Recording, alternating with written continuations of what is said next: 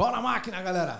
Estamos começando mais um episódio aqui do podcast Made in USA. E o meu convidado de hoje, ele começou a vida como mestre de obra. É, hoje ele está aqui nos Estados Unidos, tem uma empresa que fatura 210 milhões de dólares e ele começou from scratch, do nada, uma construtora Sagewood Corporation. Douglas Trabelli, welcome to America. Seja bem-vindo. Obrigado, por me receber.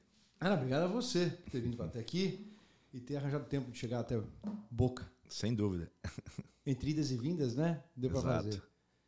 É, Douglas, conta um pouquinho pra gente que- como é que foi esse teu início de, de, de vida e carreira no Brasil? Da, da, da onde você saiu? Como é que você chegou a construir esse negócio que você construiu? É, é- é- porque para mim isso é mind-boggling, né? É, Claro, é claro. coisa de maluco. É Claro.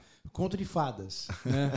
eu quero que as pessoas entendam um pouco porque eu estou pensando nisso. Claro, eu, eu gosto sempre muito de, de expor todos os desafios e tanto o lado bom como ruim, né? Porque ninguém lembra quando você bebe, mas né, só o que você cai. Exato. é. Então, a questão maior, eu comecei uh, office boy com 14 anos de idade, trabalhando no Brasil, uma família de classe média. Né? Eu sou filho do seu Antoninho e da dona Áurea, irmão de Daiane. Muito bom. né? É, marido de Camila, pai de Luca, só pra entender um pouquinho quem eu sou. Ah, sempre tive uma inquietude, eu não conseguia sempre ficar num lugar só. Então eu comecei de office boy numa empresa chamada Biazan, daí fui para uma outra, escritório de contabilidade, que ali eu aprendi uma lição das principais, que eu levo até hoje, eu quero comentar um pouquinho. Ah, eu fui chamado para trabalhar porque eu jogava futebol bem, então o time era ruim, e eu me colocaram para o escritório de contabilidade para jogar no time. Ah, é? É, e eu era office boy, É. já um pouco articulado, então o que, que eu fazia? Eu não ficava em fila de banco, eu conhecia todo mundo, eu deixava os negócios pra, um para cada um, fazia o que eu queria fazer e depois eu voltava a pegar o recibo e voltar para o escritório. E tinha uma coisa interessante que como eu, eu, eu tinha uma relação muito legal com meus companheiros de trabalho, no futebol e tudo isso, eles me davam oportunidades. Vem cá, faz escritura fiscal, faz departamento pessoal, não sei o quê. Eu repetia, cara, não sou pago para isso. Eu sou pago para fazer isso. E o contador, que é o Jonas, que realmente me contratou para isso, que a gente tinha uma relação muito legal, um dia falou: "Ó, fica aí depois do trabalho, eu quero falar contigo. Eu falei, ok. Falei, o que, que será? Esperei, tudo bem. Aí chegou no momento, ele falou assim: olha, e aí, por que, que você não evolui? Os caras falam que você é inteligente, que você pega muito rápido, o que acontece? Eu falei, pô, Jonas, não sou pago para isso, sou office boy. Mean, se você me colocar como auxiliar, tudo bem. Eu falei, primeiro, você mostra quem você é, para depois pedir um crescimento dentro da empresa. Então, se você não mostrar que você é capaz, você nunca vai ter essa oportunidade. Isso foi uma coisa muito importante para mim, lembro até hoje. E, e a partir daí eu comecei a crescer muito dentro do escritório, virei chefe do escritório, depois saí. E aí foi começar outras coisas. Mas essa parte foi muito importante para mim. Então, para as pessoas entenderem, primeiro busca, tá? primeiro aprenda, primeiro se dedique, depois cobre. É. E uma coisa que ele me falou que foi interessante: se eu não conseguir ver a sua evolução, você pode ter certeza que outra empresa vai. Então, de uma maneira ou outra, ganha-ganha. Isso foi muito importante na minha vida, um dos pontos principais quando eu comecei a crescer na vida. O mercado é eficiente, né? O mercado eficiente, é, é- é isso. Ele corrige, né? É. Se, se ele percebe que tem ineficiência ali, né? Exatamente. Hoje eu aplico na minha empresa. Você imagina, É até isso. hoje, sei lá, 20, mais, 30 anos atrás. Então imagina a diferença. né? Isso para mim foi uma diferença grande. E eu tinha sempre essa intenção de criar coisas e fazer em- empreendimentos. E eu comecei isso no, no Brasil com um amigo meu que chama Josimar, está lá até hoje. Você saiu dessa empresa de contabilidade com que idade? Eu tinha 17, 17 anos mais ou menos. Com 18 anos eu comecei a, a- comecei a fazer um negócio de carro batido. Na época tinha, você comprava um carro batido, reformava o carro batido e vendia. Eu tinha um amigo que chamava Josimar, de criança, e a gente decidiu ir para São Paulo, que ele tinha um primo dele lá, comprar carro em São Paulo no leilão, reformar com o, com o tio dele e aí vender o carro depois. Isso durou um ano. A gente ganhou dinheiro e perdeu dinheiro. foi, uma, foi a primeira experiência de, de empreendedorismo nesse sentido. Aprendi muito disso. Ah, as coisas comigo eram muito, sempre muito rápidas. Aí, baseado nisso, a gente perdeu dinheiro, ficamos com dois carros no final e voltamos para Maringá. Aí eu tinha essa vontade de sair do país, sempre tive. E a primeira vontade era Estados Unidos. Você nasceu em Maringá? Eu nasci em Maringá, sou maringaense. Primeira, primeira etapa era Estados Unidos. Não funcionou e fui para Espanha. O que, que foi no confusão? Visto? É o visto. Não deu certo o visto na época e eu falei, cara, eu vou para Espanha. Tinha uns amigos na Espanha, tinha uma prima na Espanha que me recebeu, inclusive. E fui para Espanha. Você tinha que idade? Eu tinha 19 anos. Ah, dois anos depois. Dois né? anos depois. Ah. Aí fui para Espanha e aí comecei a trabalhar em obra. Né? Um outros motivos que eu fui chamado para trabalhar na, na construtora espanhola, que foi espanhola, porque eu jogava bola e os caras queriam que eu jogasse no time. Tudo bem.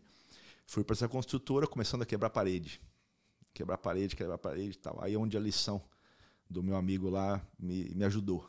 Né? Comecei a quebrar parede, parede, subia, demolia, descia saco de lixo, subia saco de lixo, é uma loucura. Não tinha elevador, tinha que subir e descer cinco andar. Tá aí tudo bem. Eu tive uma oportunidade de aprender a, a, a fazer paredes, como é, é marceneiro, é pedreiro. Pedreiro. Aí o cara era muito gostava de mim, me adorava e falou: Cara, vou te ensinar a construir parede para você parar de demolir. Eu falei: Ok, me ensina. E o dono era um espanhol que não gostava disso, de que cada um faz seu trabalho. E no final do, do trabalho ele gastava uma, duas horas dele comigo e para me ensinar. Um dia uh, eu falei assim: eu vou construir a, a, essa parede aí pro, pro espanhol. Ele falou: não vai não. Eu falei: vou construir sim. Senão eu vou sair. Ele falou: então constrói. Só que se você não construir direito, você vai sair. Eu falei: tá bom. Comecei a construir essa parede. Foi uma, uma, uma coisa de louco. Consegui, consegui construir não esqueço até hoje disso. Isso me ajudou bastante. Construí. Quando eu terminei no final do dia, ela estava torta. E o cara já tinha ido embora. Eu falei, e aí? E agora? Como é que eu faço isso? Como é que endireita? Como é que eu chego amanhã e perco o trabalho? Uhum. Foi, quebrei a parede toda, desci o lixo todo, voltei e construí a parede de novo. No outro dia, ele falou, cara, legal, agora você é pedreiro. Que, que falei, você cometeu? Qual foi o erro que você cometeu a primeira eu vez? Eu, eu tinha alinhado as paredes, tinha uma, uma cordinha que você colocava de um lado do outro. Sim. E a cordinha eu coloquei para fora. Hum. E eu não vi, você não vai vendo. Quando está de baixo, você não vê. E quando você vai chegando em cima, que você vê que a parede está assim. Você coloca o plumo. Eu falei, tá bom. aí ganhei essa posição. Aí, depois de um tempo, virei chefe geral da empresa. Eu era o supervisor geral. E um dia eu cheguei e falei para o Rafael, que é o dono, que é o espanhol, falei assim, olha, eu era chefe dos filhos dele, pra você ter uma ideia já, que eram mais velhos que eu. Quanto tempo demorou para você? Um ano. Um ano eu virei o chefe geral da empresa. O que, que, é isso? É. Aí... E hablando espanhol? Hablando espanhol. Assim, é. E onde você morava? Foi muito bom. Que cidade? Era? Morava em Madrid. Madrid? Eu fui para Madrid, uh, que é uma cidade maravilhosa, tem um amor grande por Madrid até hoje. Aí uh, eu cheguei em Rafael, falei, Rafael, meu ciclo aqui não tem onde eu ir mais.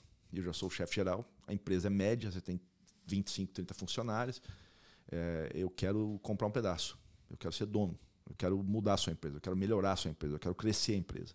Eu não tem onde você ir mais. Você está muito fechado nos seus clientes. E eu acho que tem um mundo muito grande aí fora. E ele, com o espanhol duro de negociar, falou: não vou dar, não. Vou aumentar seu salário. Eu falei: não quero salário, eu quero participação. participação. Isso é uma das coisas que eu aplico na minha empresa hoje. Então, são coisas que você vai, no final da história, trazendo para a balança. E nesse momento, ele negou e eu falei: então, eu vou dar 90 dias para você e vou sair. Mas você lia a respeito de participação? Você chegou a ler nada? Não. Isso foi a intuição não, tua? Intuição. Eu nunca que você intuição. sentou a ler um paper de partnership? Não, isso sim, sim. Eu, eu, sempre estudei muito. Uh, Mas mesmo nessa época, uh, quando você tinha 20, 22? Sim, sim, sim. Eu sempre gostei muito de assunto. Tinha te explicado. Eu gosto muito de assuntos assim direcionados ao que eu vou fazer. Então eu procuro, eu faço um research legal e eu realmente vou, vou fundo e vou exatamente específico no que eu quero. Ah. E aí continuo. Obviamente que eu não tinha uma compreensão total do que era esse tipo de partnership, como seria, mas eu queria ser sócio. Se era 5, 10 ou 20, interessava. Eu queria modificar, eu queria crescer a empresa. 90 dias passaram e eu fui sair da empresa e, ele era bem duro, assim, né? mandou o filho dele me falar. Ó, oh, meu pai falou para falar com você, ele vai dobrar o salário, mas você tem que ficar. Eu falei, não vou ficar. Eu já falei que eu não vou ficar. E saí completamente da empresa. Montei a minha construtora. Tá? Lá na Espanha? Lá na Espanha. Em Madrid? Em Madrid. Montei a construtora. Já era Sagewood? Não, não. era Projeto 3. Projeto 3. Aí é, eu montei essa construtora e começamos a, com o Daniel, que, era um, que na realidade é um goiano na época, trabalhava comigo com o Rafael, veio trabalhar comigo na, na construtora de sócio. Pegamos uma obra de um, ira, de um iraniano para pintar na época. Aí ele falou. Não era obra, era pintar. Era pintura. Uhum. Começo da primeira obra. Eu, uhum. eu lembro até hoje. Ele, eu era, conversava bem com ele, gostava de mim, então eu falei: ó. Ele falou, cara, tem obra inteira para você fazer. Eu pensei bem falei: como é que eu vou fazer essa obra inteira? Não tem gente, né? Eu falei, é, tá bom, vou fazer a obra inteira então. Quanto é que você quer cobrar? Eu e eu pensava, não sei quanto é que é. Aí fiz a conta lá junto com o Daniel, falei, cara, vamos fazer isso aqui que vai ser o começo da empresa. Vamos perder dinheiro, vamos fazer o que tinha que fazer. Não perdemos no final, mas pegamos a obra inteira. E aí? Eu li os planos, falei, meu Deus, como é que eu vou fazer essa obra aqui? Não tem nem gente. Era uma obra de? Obra de renovação interna enorme, de, de um que- apartamento. de um apartamento. De um apartamento. Ah. Aí saí contratando gente. E como eu jogava bola, eu conhecia muita gente. Isso sempre me ajudou muito. Eu acho que o Futebol. futebol, futebol me deu vários pontos interessantes na vida. Liderança, saber lidar com um tipo de pessoas, saber encarar perder. resiliência, perder, ganhar. Perder eu não gosto muito, mas vamos lá. É, é, faz parte. E fizemos essa obra, foi, foi um sucesso. A partir daí, a gente começou a fazer muitas obras. A gente chegou até 60 funcionários. É, maior que a própria empresa que eu trabalhava. É. Passei a ser maior que ele já- e tive uma situação que eu estava num prédio, ele no, no mesmo prédio, e eu Nossa. peguei o prédio metade, e ele ficou na metade. No final, eu tom, não tomei, mas a, ineficiência da empresa dele, ele acabou perdendo mais da metade do projeto e eu assumi o resto. Pô, meu xará ficou triste, então. Ficou triste. e aí foi indo. Eu era muito garoto na época. Assim, aconteceu um episódio que eu, eu conto para poucas pessoas, eu vou contar para você. Pô, legal. Mas eu morava no centro de Madrid, num duplex. Assim, tinha um, os carros mais caros da época e tal, tal, tal. Mas eu tinha uma secretária, coitada, que, que eu trabalhava praticamente 24 horas. Eu liderava as obras, eu fazia as obras, eu ensinava os caras a trabalhar, eu fazia o paperwork, eu fazia tudo isso. Lembro que um dia a gente tinha uma, uma quantidade muito grande de valores a receber. E eu demorava para cobrar. Não era minha, nunca foi a minha, a minha melhor qualidade. Eu fui buscar um cheque, que era alto e tal, tal, tal, com o meu carro. Cara, eu lembro que eu parei esse carro e fui buscar o cheque, estava fechado, eu não tinha como pegar o cheque, nem o dinheiro que o cara tinha que me dar. E aí? No outro dia, né, pagar as pessoas e tal, tal, tal, mas o pior é que o carro não estava sem gasolina. Putz, grilo. Eu não tinha dinheiro para colocar gasolina no carro, com uma empresa com 60 funcionários. Eu vim andando para minha casa para pegar, porque eu tinha cash na minha casa. Eu não andava com cash no bolso. Na época, cartão de crédito era uma coisa assim, eu não usava tanto. E eu vim andando para chegar em casa, pegar dinheiro de casa e voltar para gasolina no carro. Olha a loucura. Sabendo que eu tinha um absurdo dinheiro a receber. Isso foi uma, uma lição também. Eu fui andando. Nesse caminhada de uma hora que eu fui, podia ter ligado, podia ter feito um monte de coisa, mas eu falei, cara, eu vou andando para me aprender a me organizar. E eu fui andando, cheguei, cheguei em casa, peguei, voltei e tal. E, a- e entendi o seguinte: você tem que controlar a sua empresa, começo ao fim. E você não pode deixar nada para trás. E não pode deixar finanças, principalmente. Aí eu comecei a trabalhar um pouco em finanças, estudar muito mais finanças, entender, controlar budget. Isso, todas essas coisas assim de ruim, se você transformar em boas, né, você vai ter um resultado bom no final. E aí continuei crescendo. Nessa idade, amadureci muito rápido. E chegou um ponto que deu para mim a Espanha. Eu ainda tinha a ideia de ir para os Estados Unidos e falei, cara, já deu. Você já era casado? Não, já era casado. Casado não, tinha namorada. Tá. Depois virou minha primeira esposa, que foi- a gente se separou aqui. E aí, eh, eh, eu resolvi ir para os Estados Unidos. Falei, vou dividir a empresa, vou vender. Acabei dividindo para alguns funcionários e vim embora para os Estados Unidos. Por que, que dessa vez você conseguiu o visto da primeira não, Douglas? Por que Cara, que porque eu já, eu já, era, já era legal na Espanha. Eu já tinha documentação espanhola desde quando eu cheguei, então era muito mais simples para mim. E, eu- e a Espanha, eu não tinha passaporte espanhol, mas eu tinha green card espanhol. Então era mais simples para pegar o visto. Então foi simples, eu vim. Ah, na época, eu trouxe um amigo de Maringá, chama Raul, que ele trabalha comigo hoje na Sadeway, da, sei lá, desde a Espanha. Então ele tem 20, praticamente 25 anos trabalhando comigo. Ah, veio comigo de lá para cá e até hoje trabalha comigo na Espanha, na, na, na, na Sadeway daqui, em Nova York, na realidade. E a ideia chegou, eu cheguei, eu cheguei aqui, assim, falei, cara, não vou fazer mais, não vou fazer mais construção. Vou montar um restaurante espanhol com um amigo meu que era dono de uma rede de restaurantes brasileiros em Nova York, tinha dois restaurantes. E vamos montar um restaurante espanhol. Eu lembro até o nome hoje, Boca Louca era o nome do restaurante. Falei, tá bom, vamos lá Em Nova York. em Nova York. Começamos o processo de falar sobre isso.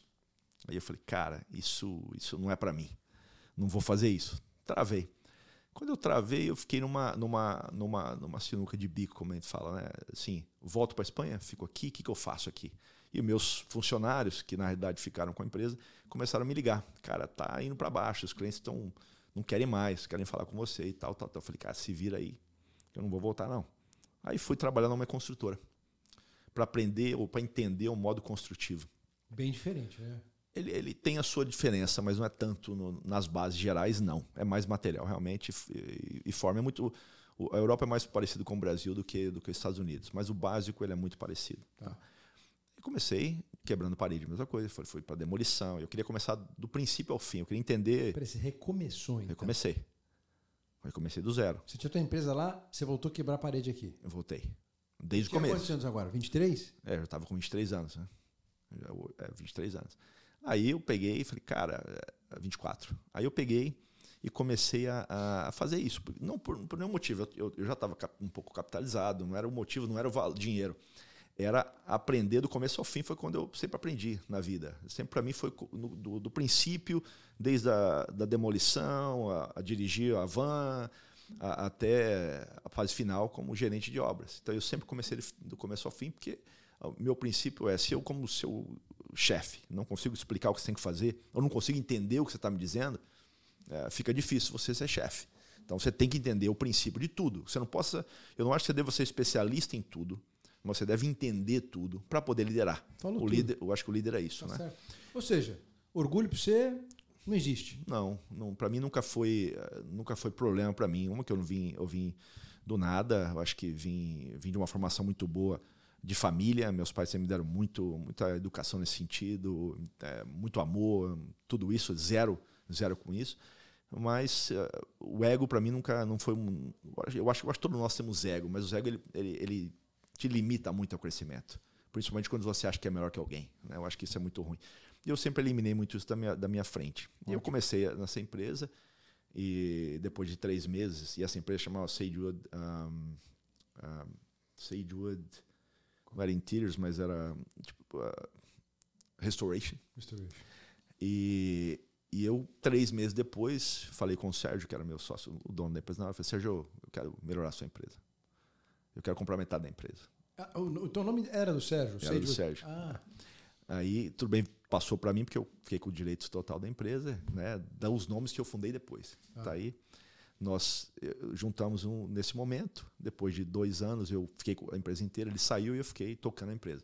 Você comprou ele, então? Comprei. Mas comprei sem dinheiro. Foi uma compra. O direito da empresa. Toma aqui, eu vou levar a empresa aqui vou te dar obras menores. Que ele chegou numa fase da vida que ele queria fazer obras menores e eu queria fazer obras maiores. Então não funcionava. Eu continuei dando obras menores. Ele montou uma outra empresa menor e continuou tocando. E depois a gente. Ele foi para o caminho dele. Eu continuei crescendo a Seidwood. E a Seidwood é uma empresa que tem suas mudanças a cada cinco anos exponenciais, né? que são interessantes. Então, a partir daí, começou a Sagewood Interiors. Que legal. É, aí eu fechei a Sagewood uh, Restoration e Sagewood Interiors. Qual era a diferença entre Restoration e Interiors? É só o nome. Só o nome é, tá. a gente, eu queria fazer interior de luxo e a gente fazia interiores normais. Eu queria fazer de luxo. Eu não queria. de luxo o quê? Banheiro, sala, tudo? Apartamento inteiro, casas e tal. Parte elétrica também? Tudo, tudo. Tudo, tudo. tudo. A gente fazia, eu fazia tudo. É um general contractor, né? Ah. Que é um, um construtor. Eu a maioria da minha filosofia era ter muita, muito funcionário de qualidade para poder dar. Hoje não, hoje a gente terceiriza muita coisa. Mas na época a gente contratava pessoas que tinham uma habilidade melhor para manter o nível de qualidade. Ah. E a partir daí, é, nesse momento que a Seirud começou, eu encontrei um nicho muito interessante, que é de luxo em Nova York. E tinha uma, uma parceira que é a minha parceira até hoje, que chama Cristiana Mascarenhas, que é uma pessoa maravilhosa, que, que eu até recomendo para você, a história dela é fantástica estava muito tempo lá e tinha um nicho muito legal, uma arquiteta completamente renomada hoje, na época também, e me deu a primeira oportunidade. Eu era o quinto contrato, contractor dela, o, primeiro, o mais o menorzinho. E eu passei em seis meses a ser o número um, né? E aí fazia obras espontâneas, obras grandes e tal. E a Sagewood foi indo, foi indo, foi indo. No, depois dos seus, sei lá, cinco anos, né, seis anos, eu tive algumas oportunidades. Eu tive uma oportunidade muito interessante que eu sempre quis ser incorporador, então minha ideia era, não quero mais ser, eu quero ser construtor, mas eu quero ser incorporador. Até então a gente não tinha feito verticalizado nada, não tinha construído em Nova York, porque Nova York é, é muito, muita renovação, muito apartamento. É. Você não tem. Não tem terreno, né? Tem terreno. Eu fiz lojas muito importantes, é, eu fiz restaurantes, uma rede de restaurantes que chama Santa Ambrose, em Nova York, que são um dos mais famosos hoje, restaurantes italianos. Eu fiz 11 restaurantes para eles. Né? A gente criou uma parceria muito grande. Hoje eu não faço mais, hoje não dá mais para mim. É muito pequeno. Então, a gente, é, eu tive a oportunidade com um cliente meu libanês. É, eu fiz um apartamento dele de luxo, a gente ficou muito amigo. Ele era um cara muito grande no mercado financeiro. E ele estava saindo do. Não posso falar o nome, porque é uma questão, né? Sim. Ele estava saindo da empresa, da, do, desse, desse banco, e, e, e, um dia a gente conversando, ele falou: você, você, vai, você pretende fazer alguma coisa no real estate? Eu falei: eu vou ser incorporador, estou preparando meu business plan. Ele falou: ok. Quando tiver o business plan, você me mostra. Mas eu escutei aquilo, falei: o que, que esse cara vai querer? Né? Aí eu peguei e contratei alguém, uma, uma, uma pessoa da Goldman Sachs para desenhar o meu business plan, porque eu não sabia mais ou menos como é que funcionava. Então, do lado direito, eu estava trabalhando, aprendendo como é que fazia, e do lado eu contratei uma profissional de alto nível trouxe um business plan para mim, uma teoria de investimentos e tal, tal, tal. E eu queria começar pequeno. Mas não cheguei a ele. Eu ia comprar com o meu recurso, coisas menores, e ia começar. Um dia ele me liga, estou em Nova York. Ele tem seis casas no mundo, então é um cara que viaja o mundo inteiro. Eu estou em Nova York, como é que está aquele business plan? Eu falei, cara, tá aqui. Tá pronto. Você quer ver? Ele falou, só vem agora aqui em casa. Aí eu estava no escritório, peguei, botei debaixo do braço, cheio de orgulho, que eu decorei até a vírgula do, do business plan. Cheguei lá, sentei, ele totalmente informal e tal. Deixa eu ver o business plan. Olhou o business plan. Falou, posso mexer? Eu falei, claro. Começou a mexer, mexer, mexer, assim, fez um monte de anotações me entregou. Falei, e aí? Aí eu li o business plan que ele mexeu, eu falei, o que, que você fez aqui? Isso aqui está melhor para mim do que para você? Ele falou, é, se você ganhar dinheiro, eu ganho mais ainda. Eu falei, você tem razão, tá fechado o negócio. Começamos nossa parceria. Porque ele te deu funding, foi isso? Ele virou meu sócio eh, nesse, nesse, nesse empreendimento. Aí nós compramos uma casa, uma townhouse em Manhattan, que não deu certo. A gente fez o depósito, como o mercado está muito aquecido, uh, o depósito nosso não ficou hard, porque o cara não depositou, ou recebeu uma oferta maior e devolveu o dinheiro. A gente ficou, poxa, perdemos a oportunidade. Fomos para o Hamptons, que é a nossa casa dos Hamptons. Fomos para o Hamptons e ele, um cara high profile, que queria fazer uma coisa diferente, diferente interessante, de alto nível. Nós somos os Rempos, ficamos, sei lá, seis meses buscando uma oportunidade interessante e encontramos o terreno. Compramos o terreno. Era terreno? Não tinha terreno, nem casa? Zero. É, fizemos, compramos o terreno e começamos a desenvolver uma ideia de projeto. Tá? Aí, é, poxa, vamos construir uma casa de que tamanho, para que público? E começamos a fazer uma pesquisa muito grande. Eu trabalhei muito com ele junto, aprendi. Eu considero ele meu mentor, apesar dele não saber disso. É, ele é meu mentor. E as viagens que a gente fazia dos Hamptons, isso é uma interessante. Umas viagens que a gente fazia de Nova York para os Hamptons dirigindo, eu fazia questão de dirigir ele, é. só para ter duas horas o tempo dele de ir de volta. Isso me deu uma, assim, uma abertura de mercado, de, de, business que você não tem ideia. Foi uma, uma das coisas mais valiosas. Aula. Mais valioso. Era uma aula. Era uma aula. Mais valioso do que a casa que eu construí, mais valioso do que, eu, do que o fazano, mais valioso do que qualquer outra coisa desse tamanho. A gente começou a desenvolver essa casa, era a primeira casa de alto nível que eu estava construindo desse tamanho. A casa tem 1.800 square footage, então são 18 mil metros quadrados de casa, é na frente da água, numa área. Ela estava, a gente, quando terminou a casa, a gente colocou ela para vender 40 milhões, hoje a gente está 35. É uma casa que não, não está vendo ainda, a gente teve do, três anos, dois anos e meio de construção, é um projeto absurdo. É, construir, contratamos. Você botou para vender por 40 milhões. É. Mas hoje você falou que está 35. 35, a gente reduziu, o mercado mudou ah, um pouco. Você está falando lá atrás, né? Isso é... é agora, a casa está lá ainda. Ah, está lá. É, não, foi... sim, mas quando você construiu foi que ano? Foi 10 anos, não, nem isso. Faz. Eu comecei o processo há tempo atrás, sete anos atrás, mais ou menos. Ah. Uh, mais um pouco. Mas aí, aí a gente começou a construir, tal, tal, tal, e a casa tem quatro anos que ela está pronta. Tá. Mais ou menos a gente aluga, mantém. Tá. Ah, isso que eu te perguntar. É. Você aluga a casa? A gente então? aluga. Primeira vez que a gente alugou agora para uma amiga, na realidade dele. É, a gente não alugava para terceiros, para uma pessoa do banco e que queria ficar lá três, três meses, a gente alugou. E a ideia é vender. É, e por que, que não vendeu ainda? É um, é um produto muito caro. Tá. É, é uma área muito premium. Existe um comprador específico a gente não baixa o preço, então a gente não quer baixar desse valor, porque a casa tem muito valor agregado. Legal. Não tem mais estoque no mercado. Então, uma pessoa específica que vai comprar, a gente não tem pressa. Então, carrega, carrega a casa. Foi um marco para a gente. Foi uma casa que a gente tem um. Você nunca pode se apaixonar por, por negócio, uh, pelo seu produto, é. mas uh, ali tinha uma atenção especial. Uh, no primeiro, assim, empreitada pesada que nós tivemos, de, de entendimento, de, para mim foi uma lição muito grande de entendimento de produto. Eh, não gastar mais do que você deveria ou não uh, tal. Isso, isso foi muito interessante naquela época. Tá? Nós fizemos junto tudo. Então nós contratamos os melhores arquitetos americanos, chama Barnes Coins, os melhores do Hamptons. As casas que eles desenham são casas de 50, 100 milhões. Então contratamos eles. Não gostamos da parte interna do que eles faziam. Contratamos uh, um interior design famosíssimo, chama Máximo Castanha, na Itália, em Milão. Então nós colocamos os dois melhores juntos. Porque a gente queria um produto diferenciado.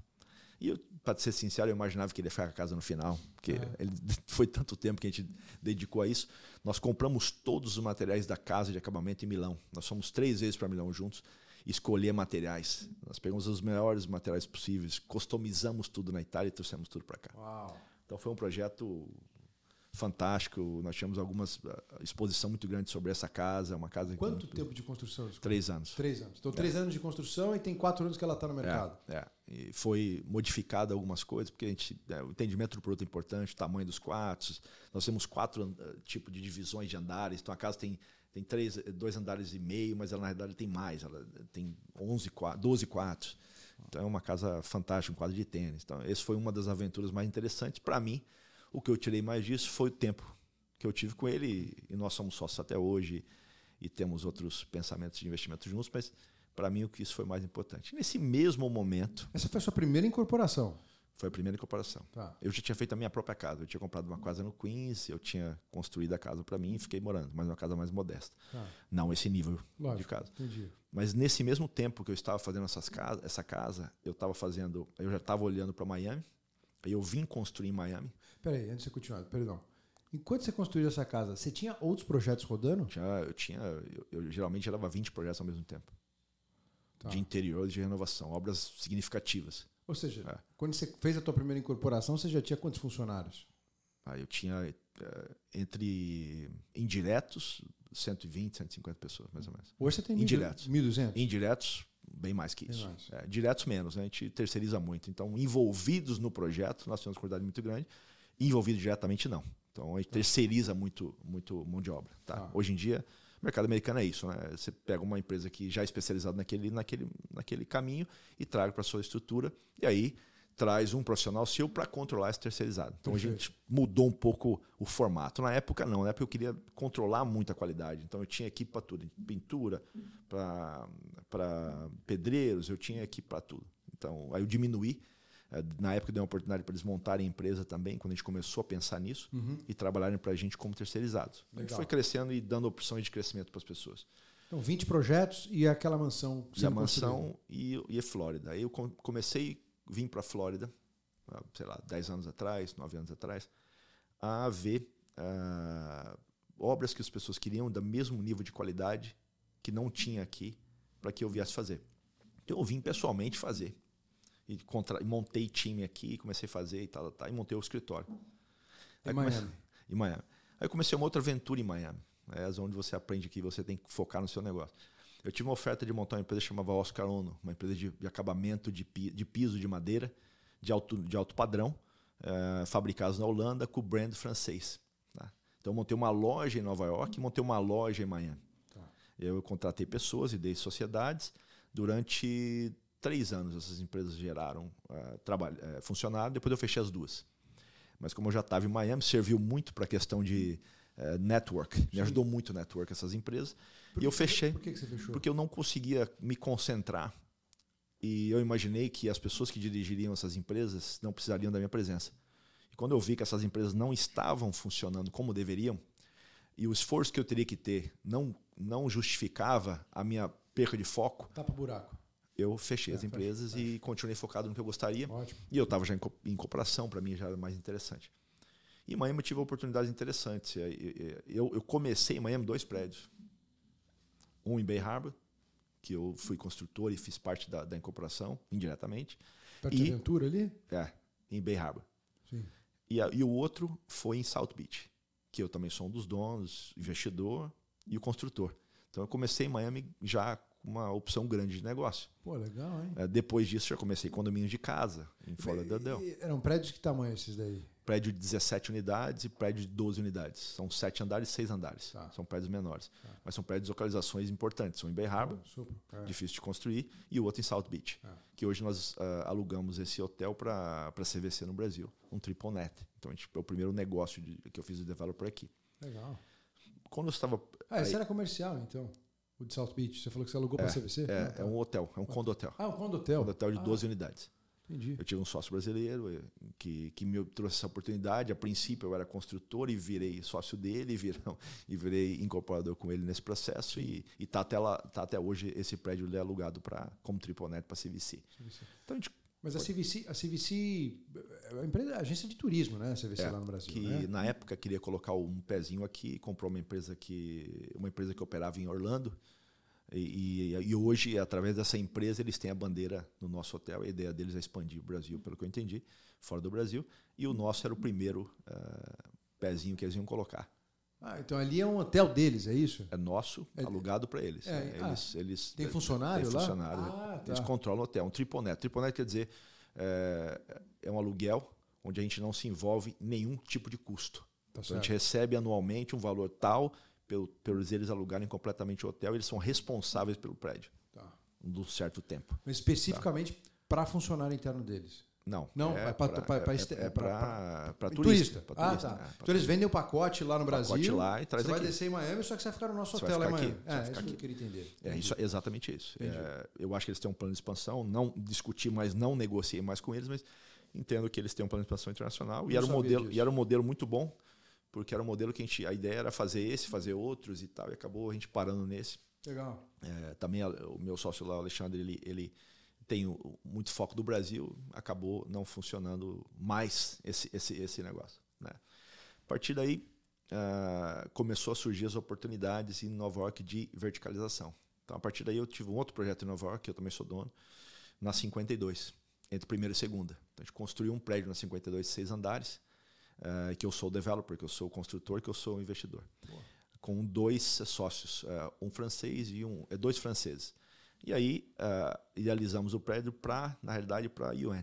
Né? Poxa, vamos construir um prédio ali para a UN, fizemos dois, um duplex, um triplex e dois simplex. Um U- prédio UN, de United- luxo. United Nations? É. A ideia era fazer para vender para executivos da United Nation que estão ali do lado. Então, um prédio na 52, entre primeira e segunda. Então, a gente idealizou um- um prédio um pouco mais de luxo para esse público. Né? Tinha um terreno ali? Sim, nós demolimos a casa existente e construímos um prédio. Ah, Tem pouco, né? É, É difícil. falar, Hoje em é. Nova York é difícil. Você, ou você, 52? pô. não, você compra, né? É. Você compra uma townhouse, a gente aprovou o, o, né, o crescimento, subimos seis andares, não podia subir mais que isso.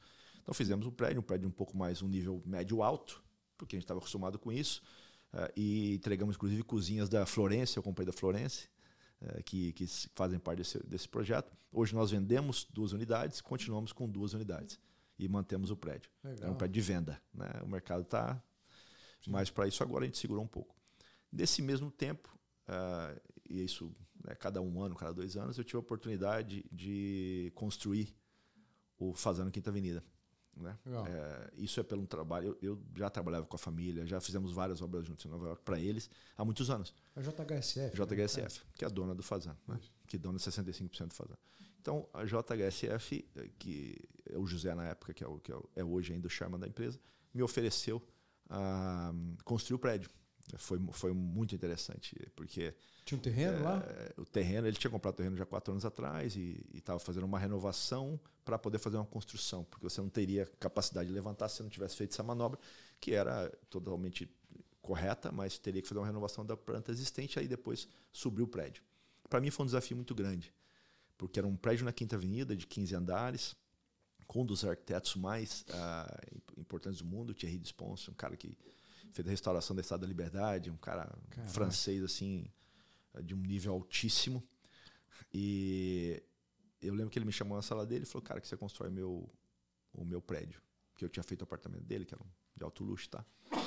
Eu falei: "Cara, eu não sei se eu quero dar esse passo, tal, tal, tal". Ele falou assim: "Eu confio em você.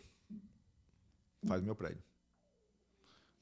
Eu saí de lá, falei: "Tá bom, vou fazer o seu prédio." Saí de lá, falei, que agora? Como é que eu vou fazer esse prédio? Um tanto de obra eu tenho em Miami, eu tenho obra em Nova York, eu tenho obra em tudo quanto é lugar, como é que eu monto esse time? Aí montei um time para o prédio e construí o prédio. E foi entregue. E Onde foi esse prédio? isso na Quinta Avenida, Ah, também? entre, com a JHSF. Ah, com a JHSF, perdão. então foi o prédio da 62, é na, é na Quinta Avenida de 62, 63, hoje é 15 andares, está entregue o hotel e já está funcionando. É. Né? Nós tivemos um projeto também interessante, começou de uma forma e foi terminado até chegar no hotel. Uau. Isso é, é um marco, principalmente, eu acho que para o brasileiro, que nós somos os primeiros brasileiros a construir na Quinta Avenida. Olha só, é que quem não conhece a Quinta Avenida não tem ideia do que a gente está falando, É. né? Mas assim, a Quinta Avenida é. O que eu vou falar? É tipo uma Faria Lima com. Exato. Putz, é uma Faria Lima, sei É, lá. é- é- né? é- é uma área. Só que tem muita loja famosa lá. aí né? estamos na Madison, tem as lojas famosas, Isso. e a Quinta Avenida, um dos residenciais mais caros dos Estados Unidos. né? Coração de Nova É York. o coração né? de Nova York. Ela foi do Central Park. Isso. Então, quer dizer, imagina você, o Trump Tower está duas quadras dali. Uau. É, então, é, é uma, Foi é o uma primeiro área Brazuca ali, então? Fomos o primeiro Brazuca construído na, primeira, na Quinta Avenida. Nos últimos 100 anos, nada foi construído entre 58 e 96. Uau. Então, nós somos os primeiros. E a JHS foi a primeira developer a construir, a fazer o prédio da Quinta Avenida, a Que participar legal, desse, desse projeto. Então foi um projeto, um marco muito grande para gente, uma obra que eu praticamente dirigi, uma grande parte dela, porque era muito desafio, era assim o acabamento de maior alto nível possível. E aí foi indo, né? Acho que a partir da, do, do Fazano a gente teve uma exposição muito boa, principalmente como investidor brasileiro. E aí eu comecei a intensificar muito mais pro lado da Flórida, South Florida, em termos de projetos para development. Quantos projetos agora Cara, nessa tem época? bastante. Eu, Nova York eu devo ter pelo menos 10 a 12, mas de renovações internas, que aí a minha sócia que toca, eu, eu vou, ajudo, mas eh, só no processo mesmo de, de, de management né, dela, no caso, mas ela toca a empresa inteira lá. Ah, aqui nós temos condomínio de casas, em- nós atuamos em três áreas principais hoje aqui na Flórida. Nós atuamos hoje em Fort Lauderdale, Tá. nós atuamos hoje em, em West Aventura e Homestead. Ah. Então, todos os projetos nossos. Ah. Então, Homestead hoje, uh, uh, Fort Lauderdale hoje, nós temos um condomínio de 24 casas. Nós já construímos 10, entregamos 10. Estamos construindo outras 14 do- no- na frente, que é o nosso terreno também. E estamos come- começamos uma de luxo, de duas de luxo, na realidade, ali perto. Vamos começar mais duas de luxo, que também são terrenos nossos. E temos o planejamento de mais 31 de luxo numa área mais nobre daquela parte ali. O que, que é o que importa para a gente? Eu acho que no real estate é é muito importante você conhecer o seu local. E quando você constrói, é mais ainda. Tá? Então, o pedágio ele é pago nos primeiros projetos. Então, a gente, eu considero isso, a gente brinca no escritório, MBAs. Então, meu MBA, meu MBA já foi pago em Fort Lauderdale. Eu tenho um MBA Você conheceu a região muito bem, né? muito. Nós começamos, sofremos. eh, Aqui tem uma, você tem uma facilidade de comunicação com a cidade. Você vai para o mayor, para o prefeito, você vai para o planejamento e você discute de onde a área está indo, que onde a infraestrutura está indo, e você decide aí abertamente onde é que você quer ir, né? Certo. Eh, Onde é que está crescendo. Mas por que você fala que é fácil? Lá no, lá no Nova York, não é? Nova York não. É bem mais fechado isso, porque a cidade é muito grande, né? Aqui as cidadezinhas são muito pequenininhas. Então você tem acesso às, às pessoas mais fácil. Então, você vai para Hollywood, por exemplo. Eu, eu fui para Hollywood, a gente tinha comprado um terreno em Hollywood, que era para construir 27 unidades. Eu fui para discutir velocidade de projeto, que eu queria começar. E o, o, o builder official, que é o chefe dos, dos, do, né, do- como é que fala? dos engenheiros da cidade, me chamou na sala e falou: peraí, peraí, peraí. Você sabia que você pode construir 150 unidades aqui? Nós mudamos o código. Eu falei: não. Mudamos, tal, tal, tal. Aí me levou na sala, colocou todo mundo na minha frente, os engenheiros, me mostrou exatamente onde é que estava acontecendo a cidade. Então, quer dizer, é, isso é o tipo de, de, de pró-negócio que existe nessas cidades menores. Muito e te legal. dá essa oportunidade como developer, Legal. porque eles querem o desenvolvimento da cidade. Eu também quero o desenvolvimento da cidade. Então é uma coisa comum, sem sacanagem, sem por baixo do pano, nada. Sério sobre crescimento de, de, de cidade. Então, isso que foi, que é o interessante que a gente faz muito. Então, a partir do momento que eu estou numa área, eu conheço as autoridades, eu sei onde está indo, porque o real estate são alguns pilares, né? Os principais é onde você está indo, como a, que a população está crescendo, em qual direção, qual o desemprego, qual a escolaridade e qual o tipo de empresas que estão indo. Tem empresas, é muito importante, né? é, tem empresas que geram mais é, empregos, tem empresas que geram menos empregos. Setores, né? O financeiro ele, ele gera mais é, sub, é, serviços que apoiam e o, e o serviço em si, construção e tal, gera menos. Então você, tudo isso é medido é, para você, para a escolha de onde a gente está indo. Então a gente tem o nossos, o nosso index de tudo isso. Então o que acontece? A gente fica nessa área, paga o pedágio, conhece a área e continua o máximo possível até que a área não tiver mais oportunidades. Então, essa é a nossa, nossa filosofia de, de local. Ah, em, em West ah, Aventura, nós estamos com projetos interessantes, que exatamente isso. né? Temos três projetos com seis prédios e estamos indo para mais um nessa, nessa área. Então, é um projeto legal. E Homestead é uma área promissora. comercial? Residencial e comercial. É um, é um mix. Né? um mix entre prédios eh, residenciais com multi, como multifamily, que é a modalidade de você ter um título só para um prédio inteiro. Então, essa é a modalidade. Você vende como business, ele é calculado como o valor da renda do prédio, não calculado por pé quadrado. Então, você vende nessa métrica americana, que não existe no Brasil. E você tem, eu tenho Mix Use, que é de luxo. Nós contratamos a Arquitetônica, que é uma das maiores empresas do mundo de arquitetura, responsáveis pelo Brickell City Center, responsável pelo Ritz-Carlton, é, está desenhando um dos prédios para ser o marco da área. E o outro que é um pouco também de luxo. Então essa mais ou menos que nós estamos hoje na Flórida. E Homestead é um workforce, um classe média baixa, que a gente está também explorando muita área, uma área interessante. Nós temos um projeto acontecendo lá, a ideia é mais 10. Então, é. nós diversificamos um pouco né, o que nós estamos fazendo. E futuro, Nova York é o futuro. Nos próximos seis meses, a gente vai. Estamos desenvolvendo um projeto em Nova York, um projeto interessante. É, tem, posso comentar muito sobre isso, mas é um projeto interessante. É, de value add, são retrofits de prédios. A ideia é comprar, retrofitar, alugar e vender para fundos. Então, estamos trabalhando em cima desse projeto. É o nosso próximo, atacar os dois estados ao mesmo tempo. Você tem muito né? bom relacionamento com o banco hoje em dia, Douglas? Imagino Temos. Sim, né? Hoje, nós começamos muito com private lenders, que é um, uma facilidade muito grande de fazer muita velocidade. Né? Ah. Quando você vai chegando nesse nível de crescimento, bancos são interessantes. Então, hoje, a gente tem relacionamento com bancos menores, é, principalmente para testar é, e, e, ter as vantagens de exclusividade quando o banco é menor mas sim, pelo crescimento, a gente tem que já começar planejamento de ir para uma instituição maior. Porque ele vai, ele vai diminuindo a capacidade é. de nos atender ao mesmo momento é. que a gente precisa. Né? É. E como é que você enxerga o Brasil? Porque eu entendo também que você também quer expandir para o Brasil. É, nós. Olha, eu. Primeiramente, eu sou brasileiro, patriota, Brasil está tá tá aí no meu, no meu coração, como Espanha está no meu coração e como os Estados Unidos também.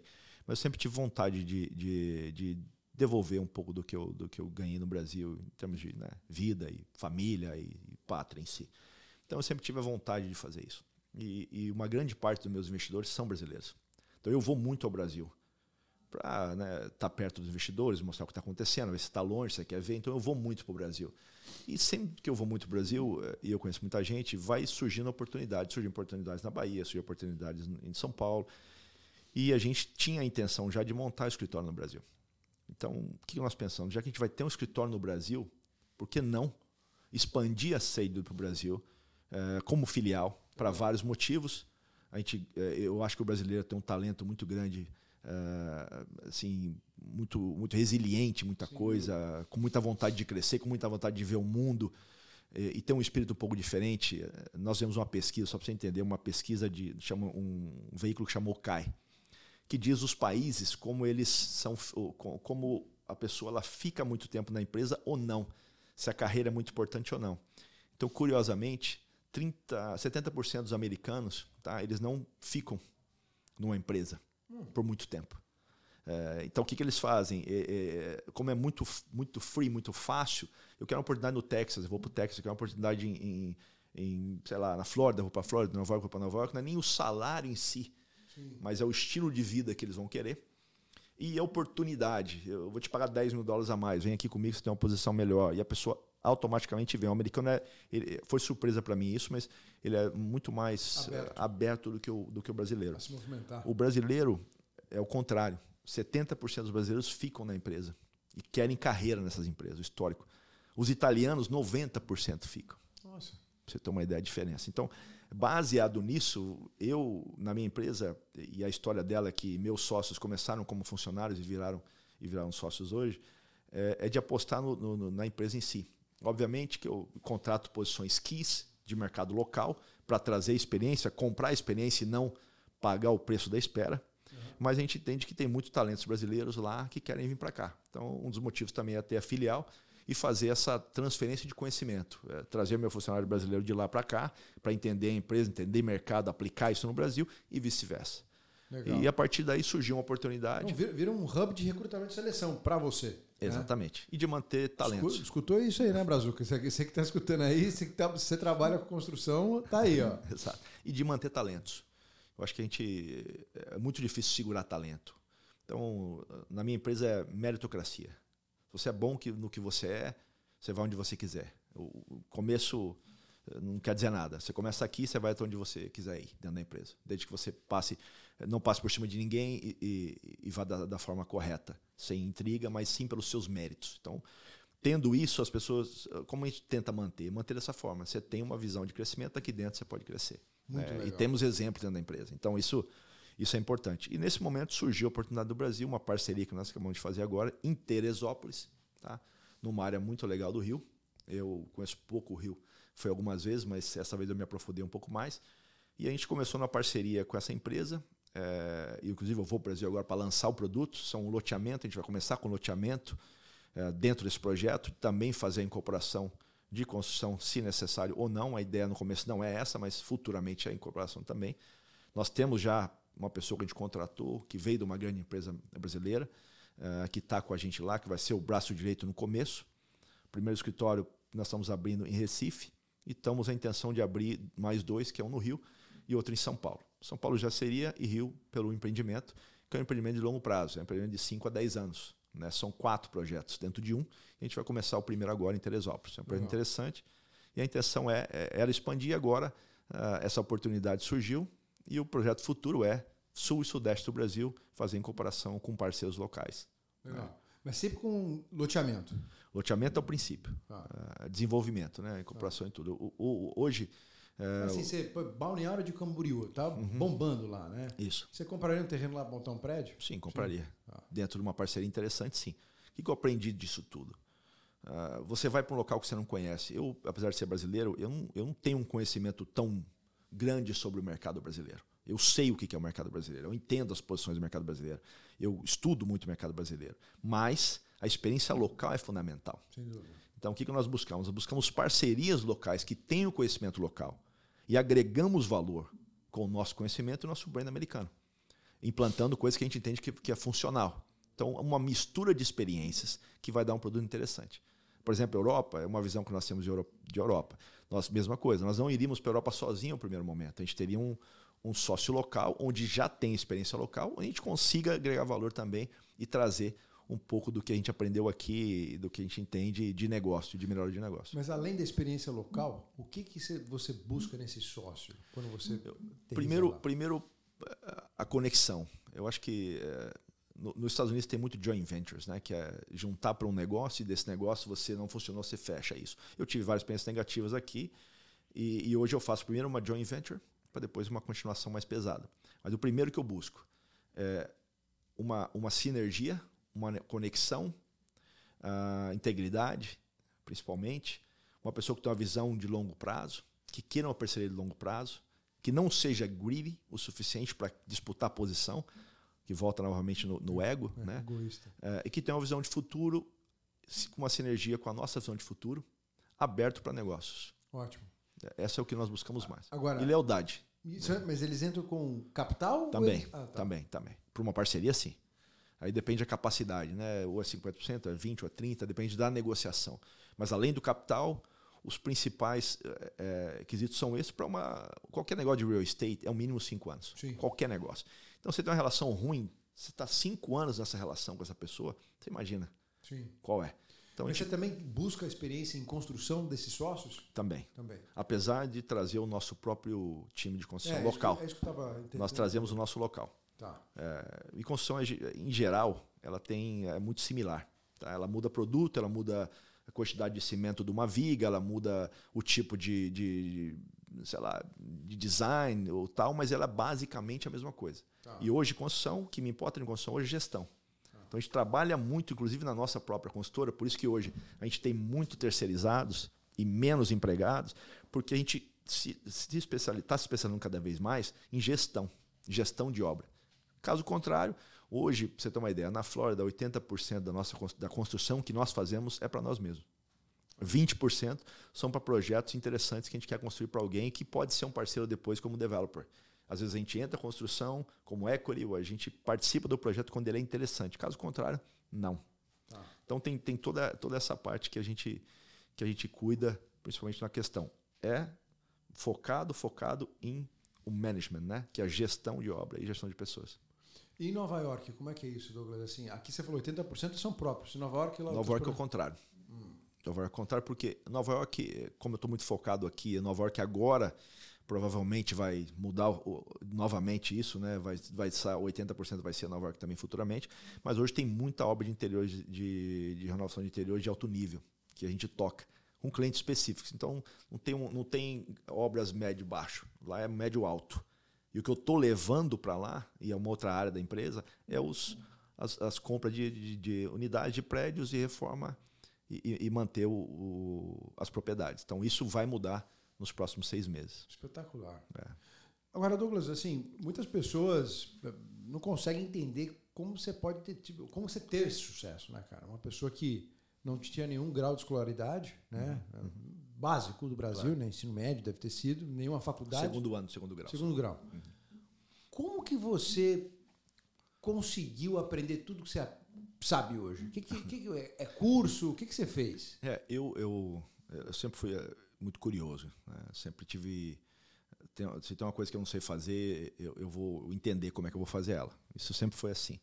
Mas eu sempre, eu, eu, eu sou, apesar de eu não ter uma formação acadêmica convencional, uh, eu, tenho, eu dou muito valor a isso. Tanto que meu filho, eu, eu quero que ele estude, eu quero que ele tenha educação formal e quero que ele tenha educação de rua que ele aprenda os dois lados da brincadeira. O famoso street smart. Street né? smart, exatamente. É. Eu acho que ajuda muito. Eu acho que um sem o outro, você sofre muito. Eu sofri muito pra, com a minha street smart, smart uhum. até eu poder é, melhorar mais meus conhecimentos gerais. Então, Legal. hoje eu faço o quê? É, eu, eu gosto muito do real estate, então eu estudo muito real estate. Eu faço curso, sim. Fiz vários. Fiz, fiz Harvard também. Fiz, fiz outros cursos no, na Espanha. Fiz aqui. Tudo que eu, que eu me interesso, eu faço. Aprofunda. Eu me aprofundo, eu, eu leio algumas coisas que eu gosto. Uh, gosto muito de negociação, então faço vários, vários segmentos de negociação para entender. Porque a negociação você começa em casa com a sua mulher, né? Pois é, né? Então, é, é, é para tudo. Essa eu nunca ganho. É, então, Você perde, essa né? aí, por mais curso é. que eu faça, eu, eu não consigo. Então, é, eu acho que algumas coisas. Curiosidade. Eu, eu acho que olhar as coisas e, e receber bem as críticas construtivas, que a maioria das pessoas ela querem receber a crítica, mas quando você dá, ela não querem aceitar.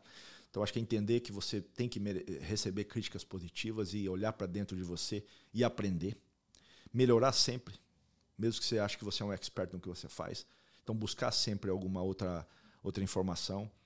Ter, ter, ter acho que um, um, uma relação de amizade com pessoas que estão numa posição maior que a sua, para que você possa aprender um pouco mais disso. Cortar um caminho do que essa pessoa já fez um pouco do que aconteceu naquelas viagens, né? Exatamente. Eu cortei um caminho grande ali. Então, então é, é, eu também tenho o prazer de, também de ensinar de, ou de falar para alguém a minha experiência, porque eu acho que é válido. Ninguém precisa sofrer o caminho se você tem um caminho mais simples aqui. Foco. Acho que foco em, no que você está fazendo é o mais importante. Se você não tem foco, você não vai a lugar nenhum. Foco, foco, foco. Acho que esse é o, é o, é o principal. Uh, entender, sim, entender a sua capacidade até onde ela vai e aí melhorar o, onde você está indo ou não. É. Então, eu acho que todos esses pontos são fundamentais. Para mim, para mim foi muito isso. Eu tive dificuldade em entender onde eu queria ir na minha vida, porque quando a oportunidade vinha de diversas formas, né? então você, oportunidade aqui, oportunidade aqui, eu quero pegar tudo aí onde você se engana. Então, o foco é que define o caminho que você vai tomar. Resiliência no caminho que você está indo, não sair, ficar e até o final. Então, isso, isso acho que é um dos segredos. Mas, para mim, o principal é foco.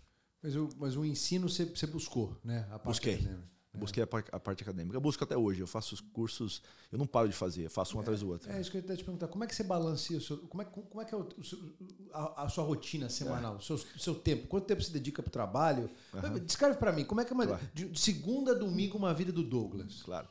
Eu, eu, eu por muito tempo, ainda sofro com isso, uh, as pessoas mais organizadas, as pessoas colocam no schedule um schedulezinho de tudo que você vai fazer durante o dia, durante a semana. Eu tenho dificuldade com isso.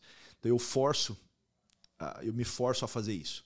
Então eu tenho minha rotina. Eu acho que a rotina faz parte disso. É, sem rotina, você está perdendo tempo. Então controlar seu tempo é muito importante. Super. Muito importante. Então eu, minha rotina, eu acordo de manhã, acordo muito cedo, acordo 5 horas da manhã, 5 e meia da manhã, não consigo dormir muito. E a primeira coisa que eu vou fazer é andar com o cachorro. Então eu ando com o cachorro, tenho meu, meu compromisso com o cachorro. Duas vezes por semana eu levo meu filho na escola. E aí eu começo uma série de reuniões. Eu tenho das 7 ou 8 da manhã eu tenho aula, ou de, ou de inglês para executivo, que eu faço diretamente, mesmo, mesmo falando inglês há muito tempo. Remotamente ou pessoalmente? É, não, remotamente. remotamente. Aí eu, eu, eu, eu, eu, a primeira hora de manhã eu tenho uma hora só para ler, então eu leio alguma coisa durante meia hora, uma hora, de um assunto, ou real estate ou não, escuto podcast. Ah. É, para me informar, eu escuto a ideia de pessoas e depois vou para o escritório. Eu tenho várias reuniões, todas organizadas, no final do dia, sempre no final do dia eu volto, ou, ou vou pro gym, que é coisa que né, raramente, mas tudo bem, tá lá na minha agenda para fazer, ah, é. e, e, fico com a minha família. Ah. Final de semana eu tomo meu tempo. Mas que horas termina o trabalho para você? Geralmente eu estou em casa às 7, 8 horas da noite, ou um pouco mais cedo, e mas sempre ainda sempre tem uma ligação a outra, mas eu limito isso. Já com o tempo eu fui limitando muito isso. Hoje eu atendo o telefonema do meu sócio ou da minha sócia, caso contrário, eu deixo na máquina e no outro dia eu resolvo para ah. dedicar um pouco de tempo à minha família. Final de semana, eu ainda. Sábado é um dia que eu gosto muito de trabalhar de manhã. É mesmo? Eu, sei, eu, eu sou um cara diurno, eu gosto de- da parte da manhã, no final do dia eu tô cansado. Meu- minha, minha mente não funciona tão bem no final do dia. Então Mas eu que- o que, que é? procuro. O que, que você faz no sábado? Porque o sábado tá, tu tá Fala, eu marco reunião. Reunião video call, por exemplo. Com Com, teus- meus sócios do Brasil, com projetos do Brasil, com clientes que, que, querem, que querem entender alguma coisa, ou reuniões internas de empresa, por exemplo, com o meu sócio, o Rodrigo. Vamos no escritório agora de manhã e vamos fazer um brainstorm do que nós estamos fazendo. É uma hora que, uma hora que não tem ninguém, é uma hora que a gente está concentrado. Então eu uso para isso. É, não todo sábado, mas geralmente é uma hora que eu, que eu acordo cedo, faço isso e depois continuo o meu dia. Aí no sábado à tarde com a minha família, no domingo também. E na segunda eu começo de novo. Aí eu tenho minhas viagens entre isso, né? Eu divido meu tempo entre Nova York, Miami e Brasil. Tua família mora em Miami. né? Minha família mora em Miami. Tá. Minha mulher e meu filho. Então eu, pelo menos 10 dias no mês, eu estou em Nova York. Tá. Então eu me organizo para ir em Nova York e voltar. E o ano passado eu tive sete anos, sete vezes no Brasil. Então esse ano eu devo ir mais ainda. Eu vou de novo agora em fevereiro para lançar o produto Sim. Em Então- Teresópolis. em Teresópolis. Então é, esse, essa é a forma que eu me divido, mas ainda tem muito para improve, para melhorar. É. Principalmente na questão de colocar no calendário todos os dias as horas certinhas. É. Não, mas, é uma parte. loucura. Mas eu, eu tenho tempo sim para minha para minha eh, improvement, né? Para minha melhora. Sim, eh, seu desenvolvimento todos os pessoal. dias, né? Todos os dias. E quantos sócios você tem hoje em dia? Eu tenho dois sócios na, na empresa. Eu tenho Joana Sampaio, que é minha sócia em Nova York, que, que dirige a empresa em Nova York, a parte de interiores, e hoje também dirige a parte de interiores em Miami. Nós fizemos uma, uma necessidade grande aqui, ela veio para cuidar dessa parte também. A Joana começou como o quê? Joana começou servindo café no meu escritório, para mim. vida. Primeiro, foi engraçado que no primeiro eu contratei ela e fiquei 60 dias sem voltar para o escritório. Por quê? Porque tipo, eu não gostava do escritório na época, eu trabalhava muito, eu, eu fazia sei lá, 30 obras ao mesmo tempo e eu controlava todas. Ah, é? É. E quando eu cheguei estava tudo organizado e falei, e aí? que não, aconteceu fiz aqui, O que né?" aconteceu aqui? Eu nunca vi isso aqui organizado. e ela começou dessa forma e hoje ela é manager director da empresa, né? Ela começou, aí quis entender obra, foi aprender obra. Hoje para mim é a melhor PM que tem. Se eu pudesse, ela ficava só de PM lá dentro. Que é PM pro- é Project project, Manager. project Manager. Obviamente que ela tem muito mais talento em outras partes, então ela, hoje ela gerencia os PMs e gerencia o escritório de Nova York. E de você- Miami. Project Manager normalmente é engenheiro, né? É, Não necessariamente, não. Project Manager nos Estados Unidos é um curso que você faz. Tá. É, Tá. E ele pode, Project Manager pode ser para tudo, né? Tá. Para construção, para qualquer outra coisa. Tá, Não- tá. É uma, é uma profissão aqui lá no Brasil não é. Tá. Geralmente o engenheiro aqui no Brasil tem mais facilidade, muito mais conhecimento do que um Project Manager. O Project Manager é financeiro da obra, físico- físico-financeiro de uma obra. Só isso. E o teu outro sócio é o cara que O era do do. Rodrigo, Rodrigo é, Hipólito, ele, a história foi legal também. é, Ele, eu conheço o pai dele no Brasil há muito tempo, a família dele no Brasil, e eu sempre passava férias na Bahia, que a minha esposa é baiana. Né? Então eu passava férias na Bahia e ele me pediu para trabalhar na empresa uma vez, eu ignorei. Na segunda vez que eu fui ao Brasil, ele insistiu. Eu falei, cara, esse cara tá com vontade. E foi, e foi engraçado, porque ele, ele se ofereceu para trabalhar na empresa, que a empresa realmente oferece a meritocracia, o crescimento. Ele viu a história, ele achou interessante. E eu empurrei um pouco mais para frente. Um dia ele me ligou, ele trabalhava no Debrecht. Você falou que foi para o Odebrecht Panamá, né? Ele tinha uma oportunidade de ir para o Panamá, É. ou, ou ficar no Brasil, ou vir para cá, É. trabalhar para mim. Eu falei, cara, se quiser vir aqui, eu vou te dar um salário bem baixo. Mas se você for bom, você vai ganhar muito mais. E ele optou sair do Odebrecht para trabalhar comigo. Comandou um prédio, que inclusive é o prédio da, do hotel. E a partir desse momento, eu, eu vi o interesse dele, a vontade de crescer, de se meter, de trabalhar por, por muito menos, buscando muito mais um crescimento futuro. A gente se deu muito bem na visão e hoje ele é sócio da empresa Ótimo. também. Então, Você, você contrata diretamente das faculdades aqui, engenheiros? sim, eh, Sim. nós fizemos programa de estágio na empresa também. Ah, é? É, também. Tem um, um setor de, nosso né, que busca isso, tem alguns convênios que eles fazem dentro da empresa que, que é muito interessante. Então o pessoal fica lá seis meses, aí é, talvez é, vem para dentro do, do- ou não. Então nós temos isso sim. Legal. Uhum. O que, que teus pais acham do que você construiu, cara? Olha, é, eu acho que eles têm um orgulho acho, de- do filho ter saído de onde saiu, né? De uma cidade maravilhosa que é Maringá, nada contra isso, mas que construiu uma empresa legal. É, eu acho que eles têm provavelmente orgulho disso aí. É. E, e- e olhando um pouco para trás, né? Você falou, pô, desde o princípio você sabia que era Estados Unidos. Não deu certo, você foi para Espanha. Uhum. Por que Estados Unidos? Quem, quem, quem que te falava a respeito da, Cara, não da sei. América? Não sei se é extinto. não, não, não, sei se a forma que o produto americano era vendido, porque o marketing americano é violento, né? Então, eu acho que o marketing americano, o sonho, eu acho que o sonho americano, que depois eu fui entender o que era, mas a princípio o sonho americano para mim era ficar rico, né? Uhum. E depois eu entendi que esse não era o sonho americano. e foi legal entender também. Então, acho que os Estados Unidos vende muito bem isso. É um país da liberdade. Acho que é um país que tem, tem muita força, inspira muito. É por isso. legal. Acho que foi isso que me vendeu. Foi uma venda, no caso. E se você for, colocar, se for compa- comparar o funcionário americano com o funcionário brasileiro dentro da Sagewood, o que, que você pode falar dos, dos prós e cons aqui dos prós e cons do Brasil? do. Brasil? Eu, eu, eu acho que o americano é, ele tem, tem, uma, tem uma diferença, não negativa e positiva, mas o, o, am- o americano, como eu te falei, ele, ele tem uma tendência de não ter tanto envolvimento a longo prazo numa empresa pelas ofertas que estão lá fora e pela volatilidade que existe nesse sentido. Então, Sim. isso para mim cria-se uma situação difícil de você mantê-los dentro de um plano de, de carreira de crescimento grande. Você Porque tem muito menos engajado? menos engajados. Simples, se você olhar o, o unemployment aqui, né, o desemprego, são 4,5. É. Local, onde eu tenho alguns investimentos, são 1,98. O saudável é, é 5, que é onde você está mudando de emprego. Então, existe muita oferta hoje. E como o, americano é natural daqui, ele pode estar em Texas amanhã, ele pode estar em qualquer lugar sem nenhum problema. Né? Principalmente os jovens.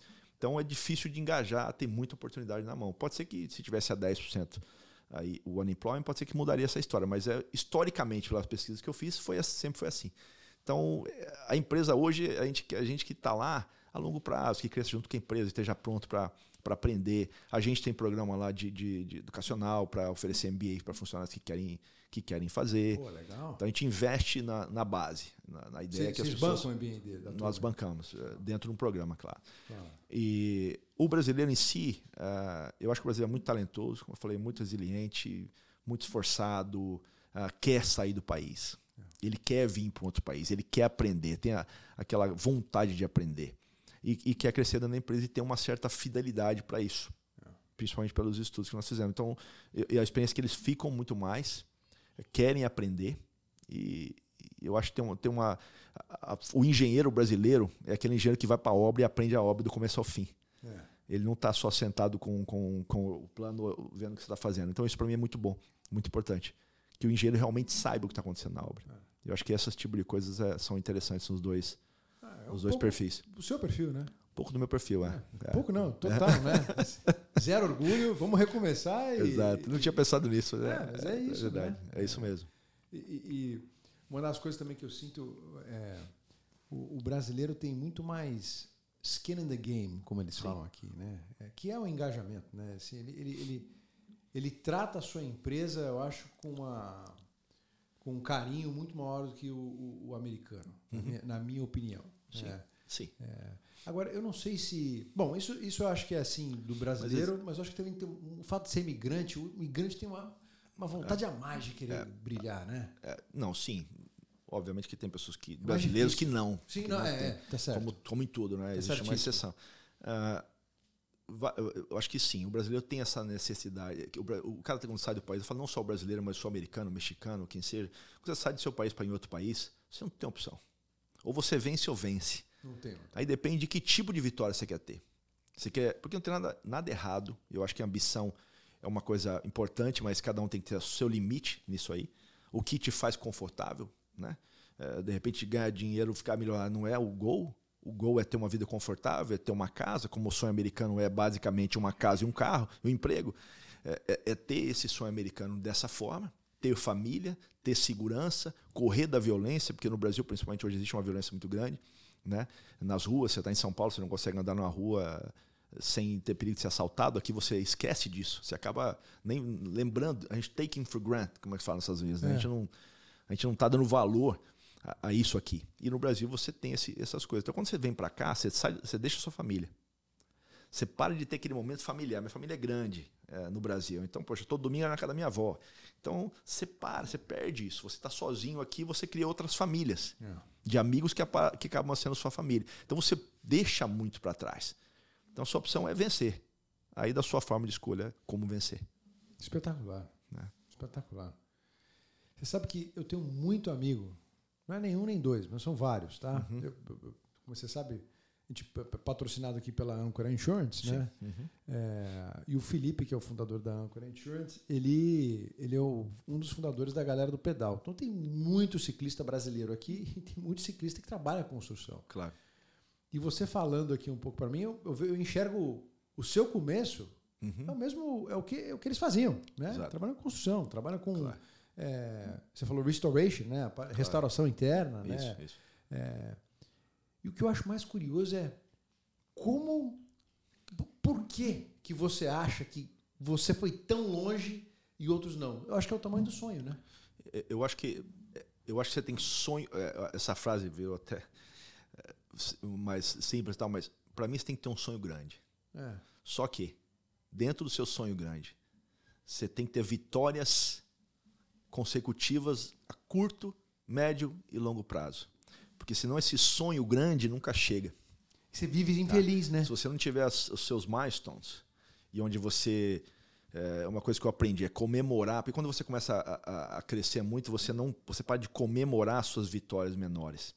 Falou tudo. Ah, e, e- e se você cria um sonho grande, olha, eu quero ter faturar um bilhão de dólares em cinco anos, mas se você não, não entender que dentro de cinco anos você vai faturar 200, vai faturar 300, e você cada vez que você faturar 300, ou que seja, dando só um exemplo, tá? Você vai comemorar isso como se você tivesse chegado nos, nos um bilhão. Se você não tiver esse caminho de, de, de, de ter o release, de você venceu essa etapa, a etapa é muito longa. E pode ser que no caminho você volte para trás ou que você invente uma desculpa para você mesmo para não continuar o seu sonho. Então, sonho grande é sim a base, desde que você tenha vitórias menores a- até chegar. E veja realmente que a sua evolução está sendo interessante. E não só, ah, vou chegar lá um dia e vai passando tempo, vai passando tempo, e você não sabe nem a margem que você está de chegar nisso. Então, criar, criar milestones para você chegar e realmente entender que você está fazendo isso. Então, acho que a gente desanima porque o planejamento não é bem feito né? desse sonho grande. Muito bom. Muito bom. Douglas, obrigado por ter vindo. O prazer é todo meu. Um espetacular. Obrigado por me aqui, receber. Um baita bate-papo aqui. Eu acho que isso aqui é um- uma lição de vida para muitas pessoas, cara. Aí eu queria te agradecer, porque eu acho que eu vim com o maior prazer, eu vi várias ah, entrevistas que você fez antes de vir, claro. E, e você dá uma oportunidade para várias classes de, de, de- de- de trabalhos, ou de empregos, ou de empresas brasileiras, para expor um pouco a, a- a sua história, a sua experiência, e tomara que isso ajude outras pessoas a ter um caminho mais curto. Eu também. É, Eu também. eu acho que parabéns pelo, pelo programa. Obrigado, obrigado. Turma, estamos encerrando mais um episódio aqui do podcast Made in USA. Hoje eu recebi aqui o Douglas Strabelli, fundador da Sagewood Corporation. Obrigado por ter vindo. Semana que vem temos mais. Valeu, turma. A gente se fala. Beijo.